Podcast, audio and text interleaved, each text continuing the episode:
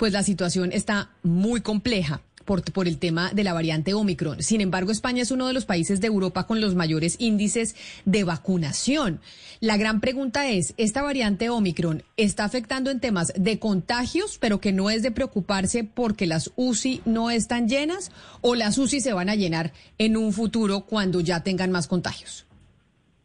Las UCI se están llenando y se están llenando a velocidad relativamente rápida simplemente porque esta variante es tanto más contagiosa que las variantes previas que el número de casos que estamos experimentando es, algo que no hemos visto hasta ahora en ninguna de las olas previas. Es cierto que la mayoría de casos que estamos viendo de Omicron son leves, pero también es cierto que están afectando a una población mayoritariamente bien protegida por las vacunas, porque tenemos cerca del 82% de la población con la pauta completa. Entonces es difícil de mm, entender si realmente es que la variante es más leve o causa cuadros más leves o simplemente es que la persona que las personas que se están infectando, que están bien protegidas por vacunas, no experimentan esta enfermedad tan grave gracias a las vacunas. No, pero, pero justamente esa es la gran pregunta que yo creo que se hace el mundo hoy. Es qué tan efectivas son las vacunas frente a esta nueva variante. Todas las vacunas, es decir, de todas las farmacéuticas, están representando la misma efectividad frente a la variante. ¿Usted cree que depende de la farmacéutica, depende de cuántas dosis, si existe ya la dosis de refuerzo? O sea, ¿qué tan segura está la persona vacunada frente a esta variante? Bueno, hay que diferenciar dos cosas. Primero, eh, la protección frente a la enfermedad grave. Y la gran mayoría de las vacunas que se han utilizado y que están avaladas por las agencias regulatorias eh, serias como la estadounidense o la europea, eh, son vacunas que siguen protegiendo bien contra la enfermedad grave.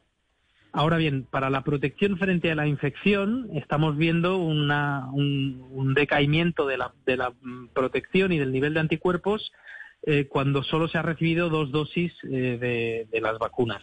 Y por eso muchos países europeos y Estados Unidos están postulando con la vacunación con la tercera dosis lo antes posible porque eso ayuda a reforzar la, protección frente, frente a la nueva infección.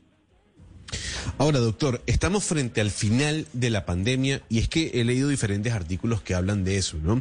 De que la Omicron está contagiosa, que al final lo que va a ocurrir es que esto se vuelve un virus endémico. Y como se sabía, las vacunas, obviamente, uno se puede contagiar estando vacunado, pero como bien decía usted, lo protege la enfermedad grave. ¿Usted cree que con Omicron es el paso que hacía falta para decirle chao a la pandemia? Ojalá sea así y, eso es lo que lo que esperamos todos, aunque todavía no tenemos la evidencia científica que lo que lo apoye, ¿no? Y que avale esta hipótesis. Es cierto que muchos virus cuando van evolucionando, cuando algunas mutaciones eh, se asientan y, quedan, eh, esas mutaciones le confieren al virus una capacidad mayor de transmisión pero menor de causar enfermedad grave, ¿no? Y esto es lo que parece que ha ocurrido o que está ocurriendo con, con Omicron. Pero creo que es muy pronto y es prematuro, desde luego, decir que esto es el final de la pandemia, aunque es, un, es una buena señal lo que parece que está pasando. Doctor Marco, explíqueme un poco lo que está pasando dentro de la SUSI comparado a lo que vimos al principio de la pandemia. Es decir, los pacientes que llegan ahora con el COVID a la SUSI están menos tiempo allá, están menos graves, hay algo distinto en el tratamiento. ¿Cómo vemos la evolución de lo que está pasando en este momento en la SUSI? Bueno, lo que está pasando en aquellos que llegan a la UCI es muy parecido a lo que hemos visto hasta ahora. Pacientes muy graves y que requieren eh, terapia intensiva para salvarles la vida. Eh, lo que pasa es que la demografía de los pacientes que estamos viendo en la UCI es, diferente. Por un lado, tenemos a los pocos no vacunados que quedan, eh, que muchos de ellos, cuando enferman, acaban ingresando en la UCI, incluso con Omicron, y eso de alguna manera desmentiría el hecho de que Omicron per se sea una variante leve, porque hay casos graves causados por Omicron, pero eh, y luego tenemos a muchos em, eh, pacientes que tienen em, em, comorbilidades, enfermedades coexistentes que les ponen más a riesgo cuando se infectan. Eh, pero lo que estamos viendo en la UCI, la tipología de enfermedad que estamos viendo no es muy diferente de lo que hemos visto en las olas previas. Sí, doctor Basad, le pregunto como pediatra, ¿cómo, cómo está, ¿qué está pasando con los niños eh, y con esta nueva variante, con la Omicron? ¿Cómo se están comportando los niños vacunados con respecto a, la variante? Sí, aquí en España hemos empezado a vacunar hace tan solo dos semanas a los niños, con lo cual todavía tenemos un porcentaje muy bajito. Alrededor de un 20% de los niños menores de 12 años eh, han recibido su primera dosis únicamente. Eh, con lo cual no sabemos muy bien todavía y estamos experimentando un número muy alto de infecciones en la edad pediátrica, sin, sin que por ello haya ninguna alarma de que las infecciones han cambiado su, su tipología clínica. Siguen siendo infecciones muy leves en los niños y en muchos casos asintomáticas, sin ningún tipo de, sintomatología. Es cierto que hay reports que vienen de Estados Unidos en el que se está hablando de un aumento de ingresos en los hospitales de niños menores de edad, eh, pero, pero también tiene que ver esto con el número enorme de nuevos casos que está ocurriendo y que el grupo con menor cobertura vacunal siguen siendo los niños. Pero entonces, doctor, si usted tuviera que dar una recomendación, porque pues el mundo se está preguntando eso, los políticos se están cuestionando en torno a, ¿deberíamos volver a implementar eh, medidas de restricción por cuenta de esta variante de Omicron o eso no va a ser necesario? Yo creo que sí que es necesario. Yo llevo diciendo varias semanas que, este, este pico enorme de casos que estamos teniendo ahora en Europa se podía haber evitado si se hubieran adoptado medidas eh, un poco más restrictivas, ¿no? Lo que pasa es que en España estamos en la sexta ola y la sociedad está cansada y agotada de, tantas restricciones y es muy difícil ahora justificar y más en este periodo navideño la implementación de medidas eh, muy restrictivas. Pero hay otros países europeos que sí lo han hecho y las cosas les están yendo mejor que a nosotros. Quisiera hacerle una pregunta, doctor, y tiene que ver con lo siguiente. Tiene que ver con la duda que puede generar el hecho de la vacunación. Yo soy pro vacuna y sé que varios aquí en la mesa, por no decir todos, somos pro vacunas, pero ya se está hablando de una cuarta dosis y ese elemento genera ya algún tipo de duda sobre las personas que dicen y piensan que la vacuna es la solución. ¿A usted le parece que una cuarta dosis es necesaria, como ya lo plantea Israel?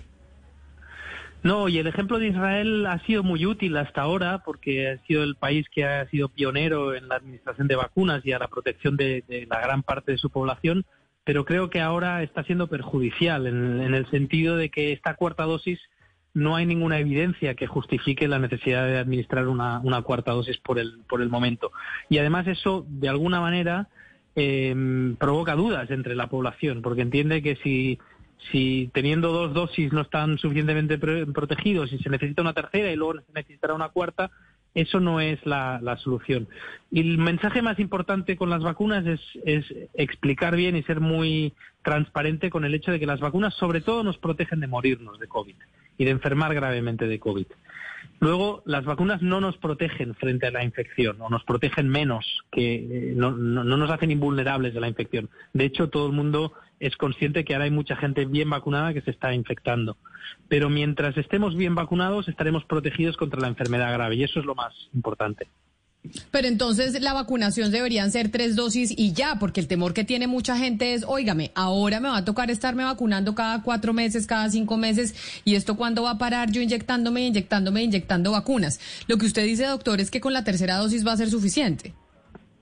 Esperemos que sí, esperemos que sí, pero tampoco tengo una bola de cristal. Lo, lo importante es entender que las vacunas están salvando miles de vidas cada día cada día. Y entonces, por eso son importantes las vacunas. Estamos viviendo esta pandemia a tiempo real, la estamos retransmitiendo a tiempo real y es muy difícil eh, interpretar lo que está ocurriendo, sobre todo cuando aparece una variante tan diferente y tan explosiva como ha sido la variante Omicron. Por lo tanto, es posible que la variante Omicron sea el principio del final de la pandemia y es posible que no sean necesarias más dosis más allá de la tercera pero por el momento hay evidencia que sugiere que con las dos dosis estamos bien protegidos contra la enfermedad grave y que la tercera nos añade una capa de protección adicional, pero que puede ser que no necesitemos ninguna más. Pues doctor Quique Basat, qué placer haber podido hablar con usted. Muchas, gracias, muchas gracias por habernos atendido desde España, en donde sabemos que los casos ayer pues eh, tuvieron un récord que no se había visto en, en toda la pandemia, el número de contagios en un día. Mil gracias por habernos atendido y mucha suerte. Muchas gracias a ustedes.